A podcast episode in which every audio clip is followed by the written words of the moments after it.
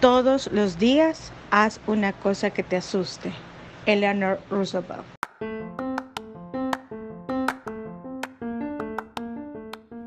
Hola, esto es Voz de Dos Podcast. Soy Cecilia Santos y cada semana contaré casos de marketing, contenido o comunidad que se dan en el mundo digital. Además, estaré acompañada de alguien cuya voz merece ser escuchada. Voz de Dos Podcast tiene audiencia en más de 10 países, así que gracias a los que se unen cada semana y a esos nuevos oyentes, bienvenidos. El marketing digital ha representado uno de los retos profesionales y empresariales de este nuevo siglo. Eso en definitiva. Y es que allá por 2010, cuando en Latinoamérica los conocidos early adopters empezaron a implementar en su momento estrategias de medios sociales y posterior a esto planes digitales más robustos, el entendimiento de este fabuloso medio se hizo más complejo. Así que hoy la segunda voz la lleva Reina Cardona, quien ha cultivado ya varios años en el mundo digital y nos compartirá sus aprendizajes. Así que, Reina, de verdad te agradezco el espacio por haber abierto tiempo en tu agenda y te pido que te presentes y nos contés más de ti a nivel profesional y personal. Gracias, Cecilia. Bueno, eh, un gusto estar aquí. Qué alegre llevar hoy la segunda voz. pues fíjate que ya llevo algunos años, bueno, ya más de una década en este mundo de, marketing digital. Em, me he desarrollado junto a cómo se ha ido desarrollando, obviamente, este mercado, esta, esta tendencia, este, digamos que este nuevo normal incluso. Así que sí, hay muchas lecciones que hemos ido aprendiendo. He estado en diferentes arenas, se puede decir, he estado trabajando en medios de comunicación, he estado trabajando en agencias de publicidad y bueno, hoy por hoy que me dedico a trabajar directamente con marcas en un formato, digamos, entre coaching de marketing digital. Sí, yo sé que has tenido y la verdad hemos, a pesar de que cada quien tiene un camino laboral diferente, digamos, pero nos hemos manejado en, en las arenas digitales, como bien lo dijiste, me gustó mucho eso. Y, también me gustó lo que mencionaba del mercado digital em, en El Salvador, ¿verdad? Entonces, me llama la atención y te pido que nos contés cómo llegaste a trabajar, cómo caíste en marketing digital per se. Pues fíjate que justo hoy por la mañana estaba contándole a alguien mi, historia, se puede decir. Y fue como eso de los 10 años, me encantaban las computadoras, tanto así que desarmaba las computadoras de mis hermanos y las arruinaba. Pero con el tiempo, eh, eso me generaba tanta curiosidad, las computadoras, o sea, ¿qué, podías hacer con una computadora? Luego, cuando ya tuve mi computadora, que de hecho eh, los latinos tenemos esto de la quinceañera, y para mis 15 años me regalaron una computadora. ¡Eh, qué cool! Eh, yo pasaba fascinada, sí, yo pasaba fascinada, conectada en internet, buscando información, o sea, me parecía como esa ventana al mundo y comencé a agarrarle gusto y de hecho comencé a aprender a, programar sitios web.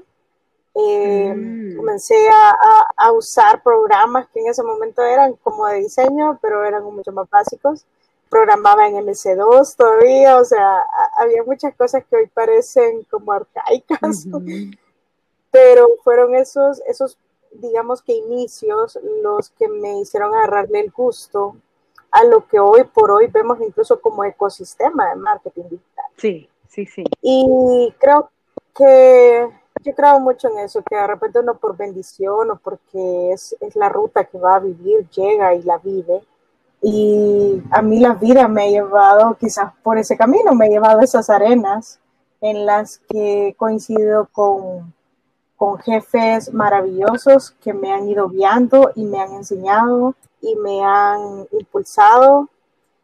Y nada, ahí es donde vemos los frutos algunos años después y sigo trabajando en eso.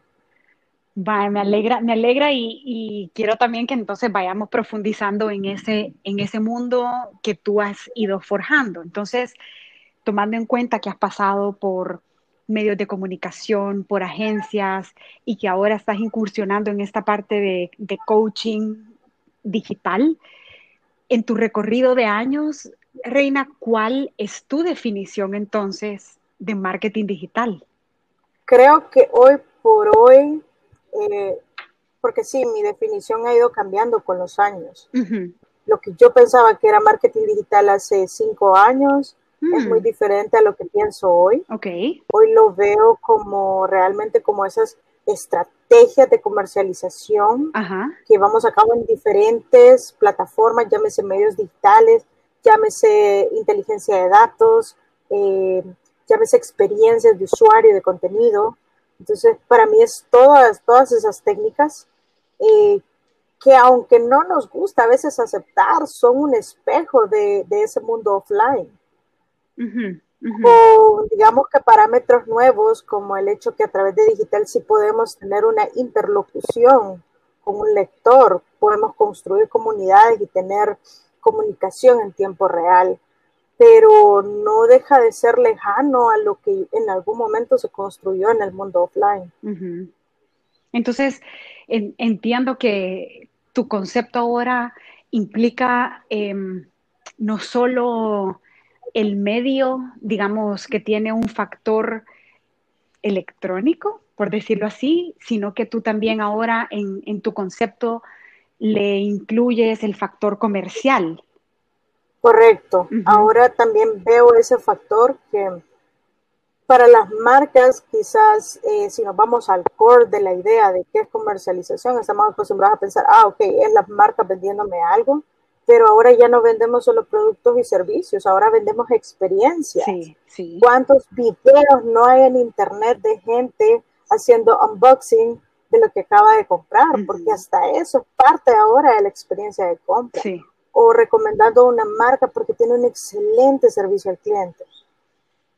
Y me parece que el medio, así como tú lo decías, el hecho que tenga esta, esta composición online, ¿verdad? Te permite generar una conversación y pienso, bueno, de acuerdo a mi experiencia, creo que ahí hay un campo muy amplio que todavía no está muy aprovechado, eh, sino que es más empujar contenido y no crear conversaciones. Entonces creo que ahí va a haber un, aprendizaje donde las marcas verdaderamente escuchen con mayor atención a sus audiencias y se involucren en una conversación más que solo estar compra aquí, compra allá, esto es para alguna cosa o está para la otra, ¿verdad? Sino que realmente en la medida de lo posible, porque no es que una, una conversación, pero interactuar con, tu, con tus audiencias. Sí, de hecho, ves hacia adentro de las empresas, todavía piensan que el construir una relación es algo cursi, porque cuando, cuando lo pensamos es, ah, es que hay que hablar con el consumidor, nos imaginamos que es como hablar con, alguien y decir, yo lo que quiero es vender. Entonces, no entienden que es construir confianza. O sea, cuando hablamos de generar conversaciones, no estamos diciendo como llegar y decirle, hola, ¿cuál es tu color favorito? Sí. Sino poder convencer al cliente que te va a terminar diciendo su color favorito a través de un quiz porque descubrió qué tipo de princesa es en Disney. o sea, el, juego de los datos que te permite devolverle al cliente productos, servicios o experiencias personalizadas realmente está basado en eso, en la recolección de datos. Y la recolección de datos, al igual que en las relaciones humanas tradicionales, viene de conversar. Sí. Y, son experiencias que son masivamente personalizadas. Suena tan contradictorio, yo lo sé, pero eh, ojo, es lo que hace Amazon. Recopila tantos datos que comienza a generar clusters de personalidades y ya dice, ah, ok, a este grupo de personas le gusta tal cosa. A Cecilia le gusta surfear, entonces muy probablemente le gusten otros deportes acuáticos. Sí, sí. Y me encanta que hayas traído ese tema de, por un lado, y rescatando entonces el punto, por un lado, el, el hecho de ver a digital como una comercialización, ver a digital también con un factor alto de, personalización por medio del, estudio fino de los datos. Y eso que tú comentas de, del, del, caso de Amazon sucede muy opuesto con, ban, con la banca, aquí en El Salvador, por ejemplo, que a mí, imagínate, yo tengo con mi banco mínimo, mínimo unos 10 años de relación. Y tienen absolutamente todas las transacciones que yo hago con tarjeta de débito o crédito. Y a esta fecha todavía me mandan ofertas para restaurantes de carne. Cuando, cuando probablemente si, si hubiese una inversión o nada, y, puede ser una inversión en recursos humanos o en un sistema, pues no, no, ahí lo dejo a la, a la elección del, del cliente, pero como para estudiar que de acuerdo a mis compras, si nada más se fijaran que no hay carne, jamón, pollo, etcétera, en mis compras desde hace 10 años, probablemente yo soy vegetariana. Y si me mandaran ofertas más de acuerdo a mis transacciones, yo inclusive usara más la, la tarjeta. Pero bueno, vamos a ir hablando de, de ese tema también más adelante y me llama la atención conocer tu punto de vista sobre las ventajas y las desventajas de trabajar en marketing digital.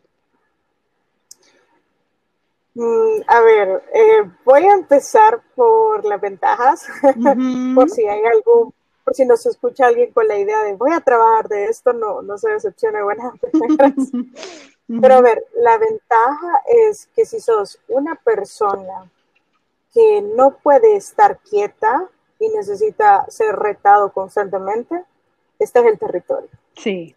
y te mueve, te mueve a cosas. Yo hace 10 años sí me gustaba programar, pero pensé, ¿cuándo lo voy a utilizar en mi carrera? Hoy en día el análisis y la agrupación de datos está basado en programación. Entonces es la combinación de, de, dos mundos que me encanta, el encontrar insights o conclusiones de los clientes y poder usar, eh, digamos que los conocimientos que tengo en programación.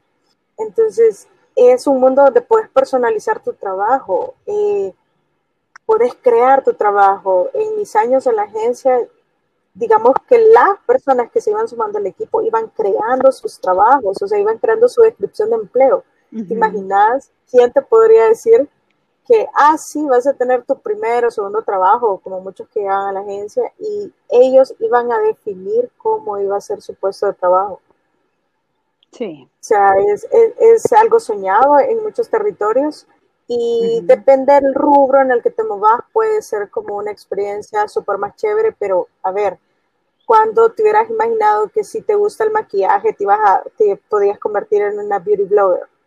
Ajá. Creo que, que, es como esas ventajas, que tú puedes crear las oportunidades. Sí, sí. Puedes monetizar muchas cosas que tú sabes y que cualquiera diría como, ay, no, no vas a vivir de eso. Entonces, uh -huh. el, el, territorio lo permite, pero las desventajas, quizás la, la, desventaja más grande que veo es que como paso metida en esto todo el día, cuando yo salgo quiero hablar realmente con mis amigos sin estar en el teléfono. Uh -huh. A ellos les pasa que cuando salen quieren estarse tomando selfies, quieren, o sea, quieren estar en sus redes sociales y todo. Entonces es como, ah, sí. ok. Y dos, quizá el tema que te cuesta desconectarte de tu trabajo. Porque los sí. dispositivos están en tus manos, eh, bien fácil que se te vaya el tiempo y ojo, que si te gusta es todavía más difícil que, se te, que, se, que, que tengas como ese control sobre tu tiempo. Porque mientras más lo disfrutas es como una droguita que está ahí, suma que sí. suma, y te encanta, y te está sumando a eso. Sobre todo si estás recibiendo una retroalimentación positiva de tu jefe, pues lo ves como, como me siento bien, lo estoy haciendo muy bien. Comenzás, comenzás a sumar tiempo y de hecho somos la generación con mayor porcentaje de burnout, porque uh -huh. no podemos controlarlo, nos gusta, y seguimos metiendo tiempo en esto. Sí, y yo coincido con la que tú comentaste que eh, trabajar en marketing digital es prácticamente estar conectado todo el tiempo porque no es como que tus consumidores van a decir, uy, son las 8 de la noche, ya no voy a hacer una consulta. O sea, uno hace la consulta o las, los e-commerce son tiendas 24/7, ¿verdad? Entonces, eh, trabajar en este mundo también es como decidir, saber que hay fechas donde te va a tocar trabajar o días de la semana que vas a estar conectado o sobre todo si muchas de las cuentas que manejas las tenés en un dispositivo tuyo o la, o la empresa para la que trabajas te da un dispositivo donde tener las cuentas, lo tenés que andar contigo todo el tiempo. Entonces, esa pudiera ser una de las de los cons de, de este trabajo. Y en cuanto a las grandes verdades del marketing digital, Reina, o las ideas falsas, ¿con cuáles te has topado tú? ¿O cuáles te has formulado? Bueno, quizá la más como común que me he encontrado es el, las redes sociales. Ah, hagamos la adaptación de lo que tenemos en todos los medios. La gente va a entender el mismo mensaje y de repente las experiencias son diferentes. Ejemplo, en televisión tú pones tu spot de 15 segundos y la gente puede hacer zapping, o sea, puede cambiarse de canal y ver otra cosa, súper bien. Ok, en internet todavía, por ejemplo, en YouTube tenés la oportunidad de obligarlos a ver 5 segundos. O sea, sin que hagan zapping si realmente quieren ver ese contenido.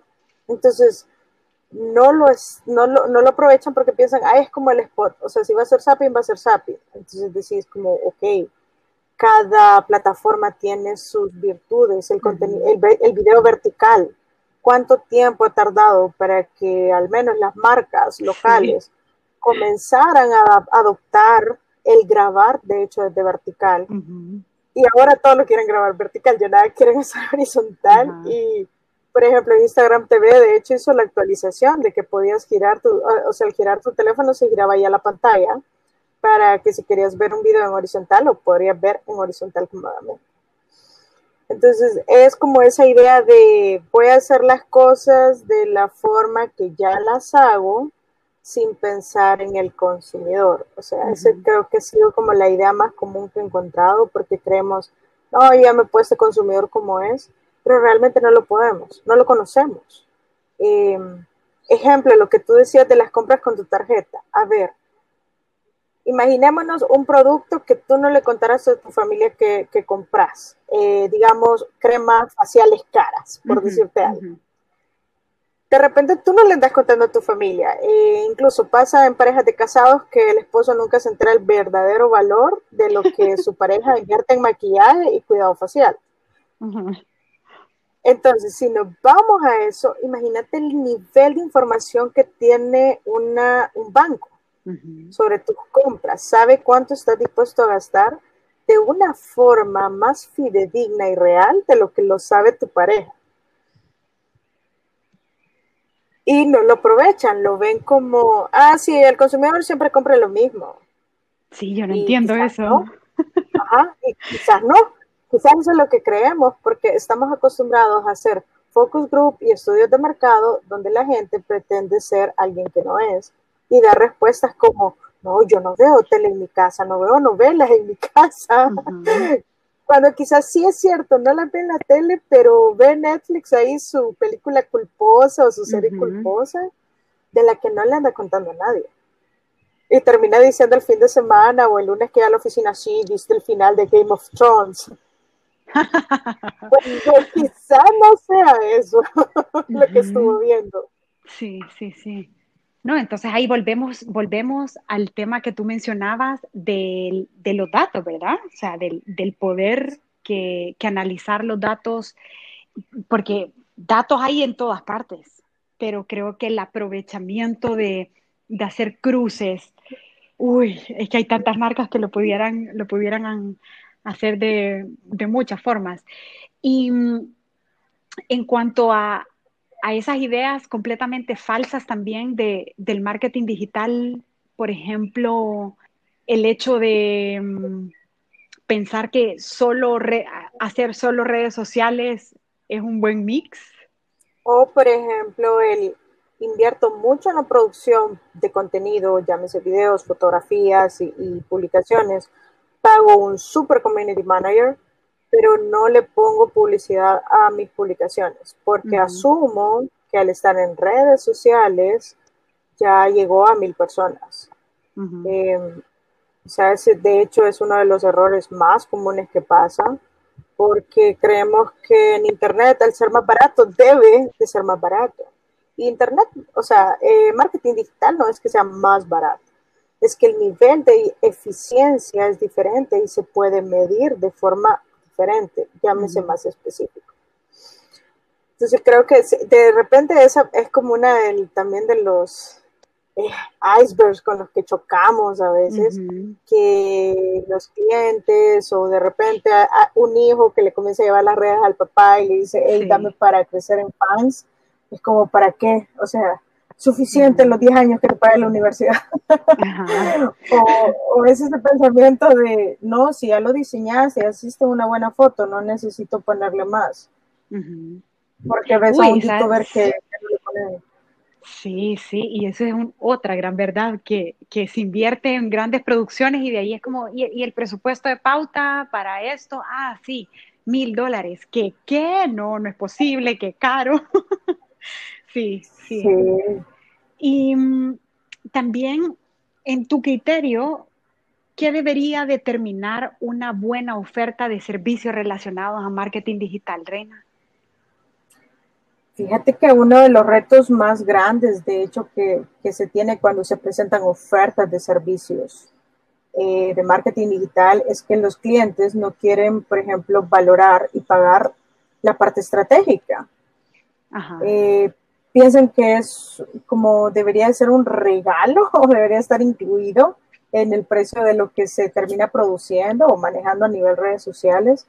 Y es como eh, que compraras un carro y decís, ah, ok, ¿sabe qué? Quiero que sea un Porsche, pero con el motor de un Toyota.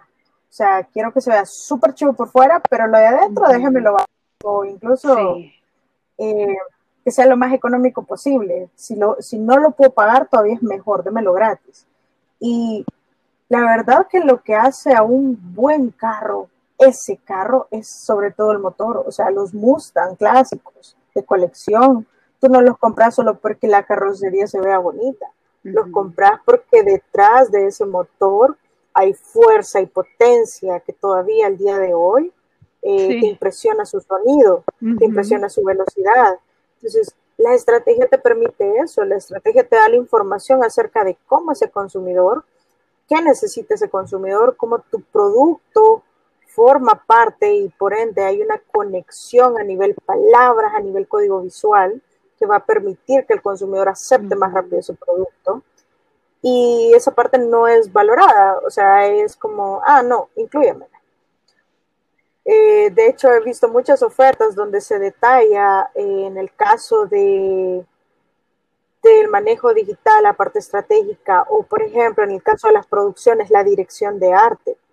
Son cosas que los clientes lo ven como un gasto, no como una inversión. es, ese es uno de los retos más grandes y a la hora de determinar una buena oferta, debemos de valorar la calidad de entregables que tengo alrededor de la parte estratégica y de la parte de planeación o ejecución de esa estrategia, porque también hay gente que te vende estrategias de miles de dólares y la verdad que es un clon de otra estrategia que le vendió otro cliente. Uy, qué buena está esa, cierto. Sí, sí, sí, sí. Y eso me lleva a mi segunda pregunta, a la pregunta siguiente más bien, em, sobre, ya hace varios años están saliendo cualquier cantidad de servicios de marketing digital a unos precios que que uno que está en este lado, tú decís, uy, esto es imposible, ¿no? Voy a decir un número porque son, son los que quise ser así como respetuosa, pero hay desde 99 dólares al mes, inclusive menos, por llevarte tu estrategia, entre comillas, de marketing digital. Entonces, ¿qué opinas? No voy a, bueno, no voy a opinar que si está bien o no, porque mm, la verdad que entiendo el tema de competitividad en el mercado y que a veces como dueño de una empresa, sobre todo de una agencia o una boutique digital, tu, digamos que la tentación surge en dar un súper descuento para que te ganes al cliente. Y existen otras personas que dicen, ay, es que se, es que se valora el trabajo y bla, bla, bla. Pero, a ver, yo lo veo de este lado. Puedo contratar a una muy buena persona dentro de un equipo que va a estar cobrando estos servicios de 99 al mes. Pero lo que me va a generar es que voy a tener una, un gran volumen de clientes y a la misma persona le voy a pagar el mismo salario, el cual debe de ser muy bajo para yo mantener estos costos. Y esta persona la voy a saturar, por muy buena que sea, la voy a saturar y no va a tener calidad de entregables.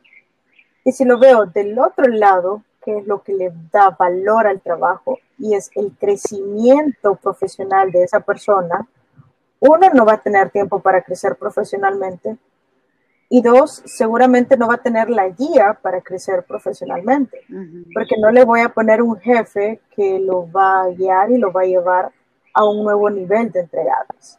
Entonces, para mí es más la idea que de repente el pagar 99 al mes en el tiempo quizás me va a salir más caro que barato, pero si ese es mi presupuesto para iniciar, también tengo que ser responsable con lo que voy a pedir. Porque si voy a pedir 99 al mes, no debería estar esperando 30 publicaciones al mes, porque voy a tener 30 publicaciones deficientes, versus 3 que podría tener que son muy bien hechas, muy bien producidas, y mejor les meto publicidad.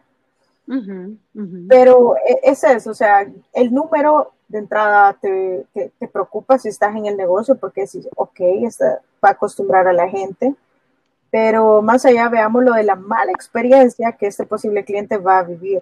Eh, yo, he heredado clientes que vienen con la idea de, no, digital no sirve, ya lo probamos con nuestros clientes y no sirve, nos dimos cuenta porque tuvimos una agencia a la que le pagamos 300 dólares al mes y nos hacía contenido todos los días. Y vas y ves el contenido y la verdad que el contenido, vuelvo al tema de la estrategia, era el clon de lo que se le estaba haciendo quizás antes a otro cliente. Entonces, en el tiempo, ese ahorro te sale caro. Y probablemente también, eh, y, me imagino que también has, tenido contacto con experiencias donde, al menos en mi caso, yo sí conozco a cantidad de casos donde profesionales y agencias eh, engañan a clientes ante el desconocimiento que estos clientes tienen de marketing digital. Entonces, ¿qué consideras que son los puntos donde una persona que contrata servicios debe ponerse las pilas? Sea, como diríamos en El Salvador, que no te den atol con el dedo. Pues mira, creo que lo, lo primero es si, si ya tenés cierta experiencia, al menos en el mundo offline, debes encontrar similitudes entre lo que te están proponiendo y entregando.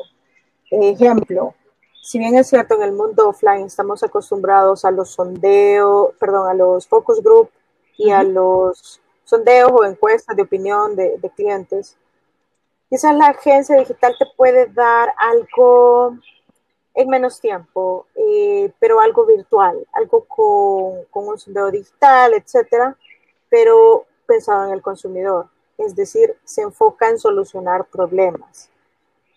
Tienes que identificar eso, cómo están abordando el problema que tenés como negocio o el reto que estás enfrentando como negocio y cómo están pensando en solucionarlo. Y en base a eso, ¿qué te comienzan a proponer?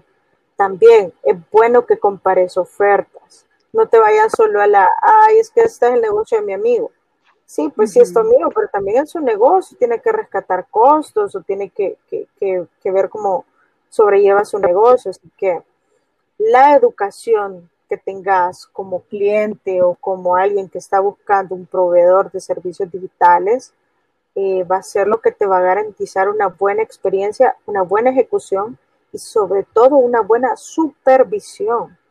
Hoy por hoy, con mis clientes, lo primero que les digo es, yo no te voy a hacer tu agencia, yo no te voy a dar tus reales digitales, yo te voy a enseñar a que tú lo hagas. Si bien tú aprendes a hacerlo, tú vas a tomar la decisión si vas a contratar a alguien, si vas a contratar a una agencia o incluso si lo vas a terminar haciendo tú solo. Pero partimos de la base de la educación en el territorio digital. Si tu marca está enfocada en un e-commerce, básico, anda a aprender lo básico que conozcas de marketing digital para e-commerce. Que al menos en YouTube vas a encontrar millones de resultados gratuitos que al menos duren 10 minutos por video. Y si te ves un video diario, ya te viste cinco videos en una semana y aprendiste 50 minutos de e-commerce sobre enfocado en la parte de marketing digital. Mira, y, hablando en temas de educación, y, me gusta eso de poder autogestionar también eh, tu aprendizaje y la implementación. O sea, yo soy del pensar que tú puedes contratar un servicio, pero idealmente debes educarte sobre en qué consiste o cuál, como tú decías, cuáles van a ser los entregables, porque de lo contrario te pueden, te pueden engañar, ¿no? Entonces, em, en cuanto a educación, ¿cada cuánto, en tu caso, te estás actualizando para mantenerte en la jugada? Yo lo veo como un caso extremo, pero al menos todos los días trato de leer algo, eh, ya sea una noticia, un tutorial, eh, un podcast, o sea, trato de consumir una pieza de contenido que no es solo un post que veo, sino una pieza de contenido de, un profesional en la materia, en cualquiera de los, digamos, que áreas del marketing digital que en ese momento estoy aprendiendo. Pero sí, mi reto es una pieza por día. Y puede venir en, cualquier formato. Pero, digamos, si este no es 100% tu territorio y sos más como un gerente de ventas, un gerente financiero o de mercadeo, un dueño de empresa o alguien que tiene relación, al menos deberías de estarte planificando cada tres meses, meterte a un curso, o ya sea en línea, no necesariamente tiene que ser pues presencial. Hay muchos cursos en línea muy, muy buenos. Para aprender algo que te ayude en la toma de decisiones eh, de tu negocio, en las cuales está influenciado los resultados de marketing digital. Me gusta la combinación que uno que está en, el, en este rol, digamos, una vez, y hay tanta información y hay tanto contenido lindo y útil que pecado fuera si no lo aprovecháramos. Mira, y la última pregunta que no puede faltar es que me contés alguna anécdota de lo que nosotros en el medio, digamos, de marketing o publicitario le llamamos clientadas. pues, a ver, tengo tantas, pero quizás una que es muy, a ver, e, es muy, para mí... Una que no me involucre. Para mí una que, me dejó quizás un antes y un después de cómo estaba haciendo mi, digamos que mi acercamiento a, las ejecuciones o al, o al tema de reportes con cliente, fue que un cliente me dice, eh, no entiendo por qué no estamos creciendo tan rápido, me dijo. Teníamos, habíamos crecido 350 seguidores en Instagram, en un periodo de dos meses. Y era una cuenta institucional. Eso sí, esos resultados eran 100% orgánicos. Entonces, creo que para quien le, ha tocado así, lo ve como, hey, no estaban tan mal esos resultados. Sí.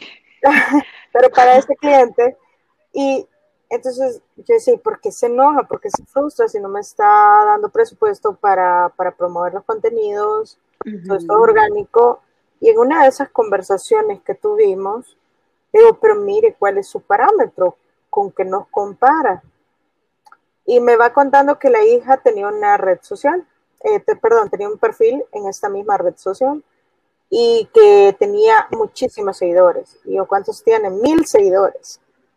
Ok, ¿y, cuánto, ¿y qué hace su hija en esa red social? Sube fotos de los dibujos que ella hace. Yo, pues claro, son dibujos lindísimos porque yo vi la cuenta. ¿Cómo no le vas a dar me gusta, me encanta seguir si está haciendo arte y esa es la plataforma para eso? versus la cuenta que de repente era institucional y va a un nicho específico. Entonces yo leo, no, no podemos comparar, o sea, eh, de repente incluso esta marca, aunque es amigable, todavía no existe allá afuera, todavía estamos en un periodo de, de expectación. Y es, es, difícil creer que de la noche a la mañana vamos a tener millones de seguidores, eh, sobre todo cuando somos una marca de nicho. Entonces yo dije, ah, ok, creo que nuestro planteamiento debería de cambiar. Uh, de al inicio decirle a un cliente eh, cuál, es su, cuál es su benchmark, no dárselos nosotros, pedírselo a ellos. ¿Cuál es su expectativa? Porque de expectativas a realidades, como esos vestidos que uno compra en línea y los ve lindísimos en internet, y llega ahí una, un pedacito de tela todo, todo feo. Eso nos está pasando muy seguido y ahí comienzan a caer muchas frases que ya sí son glentadas como tal. Pero se vuelve doloroso y se vuelve frustrante en la relación que estamos intentando tener buenos resultados, nos sentimos orgullosos de esos resultados, pero resulta que al cliente no le, no le parecen de orgullo. Sí, sí. Y eso creo que es parte también del, del, bueno, de los retos a los que nosotros nos enfrentamos cuando te batean un número por el que tú, bueno, pero ahí también es el tema de la negociación de, de, esos resultados, ¿verdad? Y ya para ir cerrando, yo sé que tú, bueno, me encantaría que, que también puedas contarle a la audiencia de tu proyecto de coaching digital, todo, de Quack Quack Inc. Pues, a ver, Quack Quack Inc. Eh, nació eh, de la idea que a mí me, me, encanta esta frase que dice al agua patos. Y es eso, para mí marketing es eso, es tirarte de cabeza, es empezar a hacer y en el camino ir aprendiendo. O sea, me encanta de hecho esa frase que anda por ahí que dice, hecho es mejor que perfecto, porque para aprender a hacer algo tienes que equivocarte, no intencionalmente, o sea, no es me voy a equivocar aquí porque tal vez aprendo algo. Es al revés. Si sucedió que hiciste algo, incluso te sentís muy orgulloso de eso, puede ser que para otra persona con más experiencia no esté tan bien, ok, pero te vas a aprender eso. Así como a mí me pasó aquí con el benchmark del... fui y lo aprendí y eso me, me sirvió para mi siguiente proyecto o para mejorar el proyecto que ya tenía. Entonces, cuando empecé Cuacua Inc., la idea era realmente compartir contenido, compartir lo que iba aprendiendo, eh, con la idea de que lo que yo había vivido y lo que yo había aprendido le sirviera a emprendedores, a freelancers, a profesionales, incluso a gerentes de marca o a gerentes de ventas que de repente no saben por dónde empezar a aprender este rollo de marketing digital. Eh, que se ha convertido en eso, una comunidad y al mismo tiempo un negocio. Yo no lo esperaba y vuelvo al ejemplo que, que hablábamos al principio. Tú puedes crear algo y no sabes si eso se puede volver en, una, en un tema de negocio, monetización. Qué chévere que esto se dio la oportunidad que sea así, pero aún sigo pensando que mm, es mi, mi, mi aporte, es mucho de mi corazón puesto ahí para decirle a la gente si tenés una duda, dale, contame, pero tenés que tener en tu mente que nos vamos a tirar al agua y allá vamos a ir a aprender a nadar. No vamos a esperar a que el conocimiento lo tengas perfecto y listo en tu mente, sino que vamos a ir construyendo en el camino. Y ha pasado. yo he sabido aprovechar también.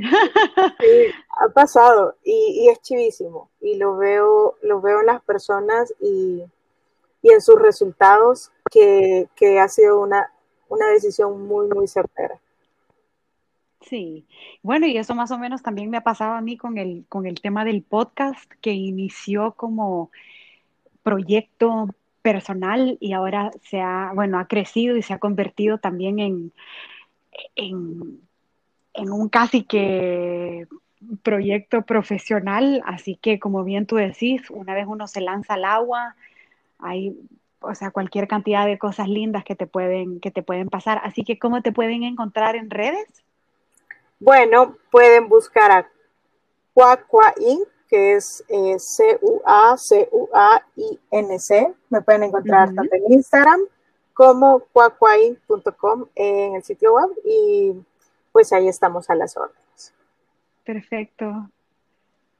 Bueno, Reina, hemos llegado a la última sección del episodio que se llama Alternativa. Aquí quiero tener un espacio más personal con los invitados y hacer preguntas que a veces solo pensamos pero nunca decimos. Así que bueno, Reina, contame, ¿cuál ha sido el reto más grande que has tenido que afrontar y qué lección te dejó?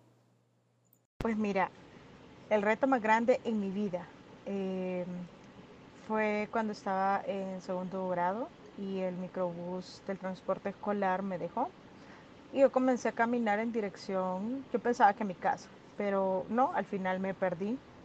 Eh, me perdí, comencé a pedir ayuda a unos niños que vi con el mismo uniforme de donde yo estudiaba. Eh, por último, toqué la puerta de una casa, pedí ayuda, llamaron a mi casa, a mi familia, me llegaron a traer y en ese momento aprendí una lección muy importante. Hay que saber cuándo pedir ayuda y saber cómo pedir ayuda. Si no tenés claro qué necesitas, es bien difícil que puedas expresarlo. Por ejemplo, en ese momento, pues es muy sencillo, pero yo necesitaba que llamaran a mi casa y dijeran dónde estaba. Y pasó y gracias a Dios pues no pasó más. Eh, llegaron mis papás, lloramos todos juntos, pero entendí eso, hay que, hay que aprender a pedir ayuda y no es algo que te enseñan en, en tu vida, tal vez con suerte te lo enseñan en tu casa, en tu familia, pero si no, tú tenés que como adulto recordar siempre cómo pedir ayuda y hacerlo en el momento oportuno. Reina, mira que me sorprendiste con, con tu compartimiento porque generalmente uno espera que los retos más grandes estén, no sé, cuando estás en, tu, en tus años de joven, quinceañero o temprana edad de adulto, pero que esta lección te haya pasado siendo tan chiquita, eh, pero un aprendizaje para toda la vida. Así que gracias. Ahora contame, ¿cuál es tu hobby?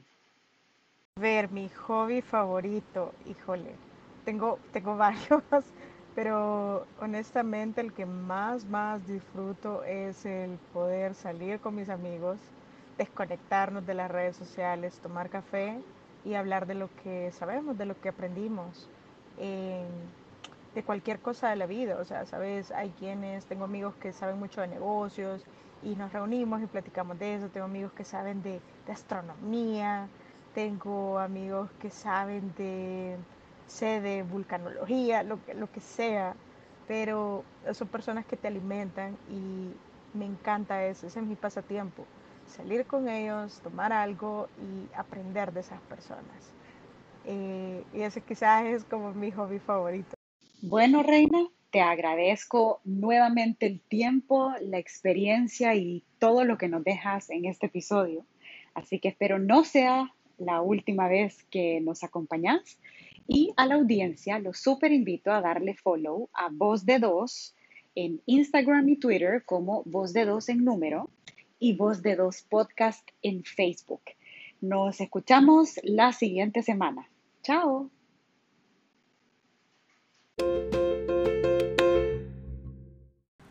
¿Quieres vivir la experiencia de podcastear por un día? Claro, conectémonos. Si tienes un caso de marketing contenido o comunidad que vale la pena contar, escríbenos a arroba voz de dos en Instagram o Twitter y voz de dos podcast en Facebook.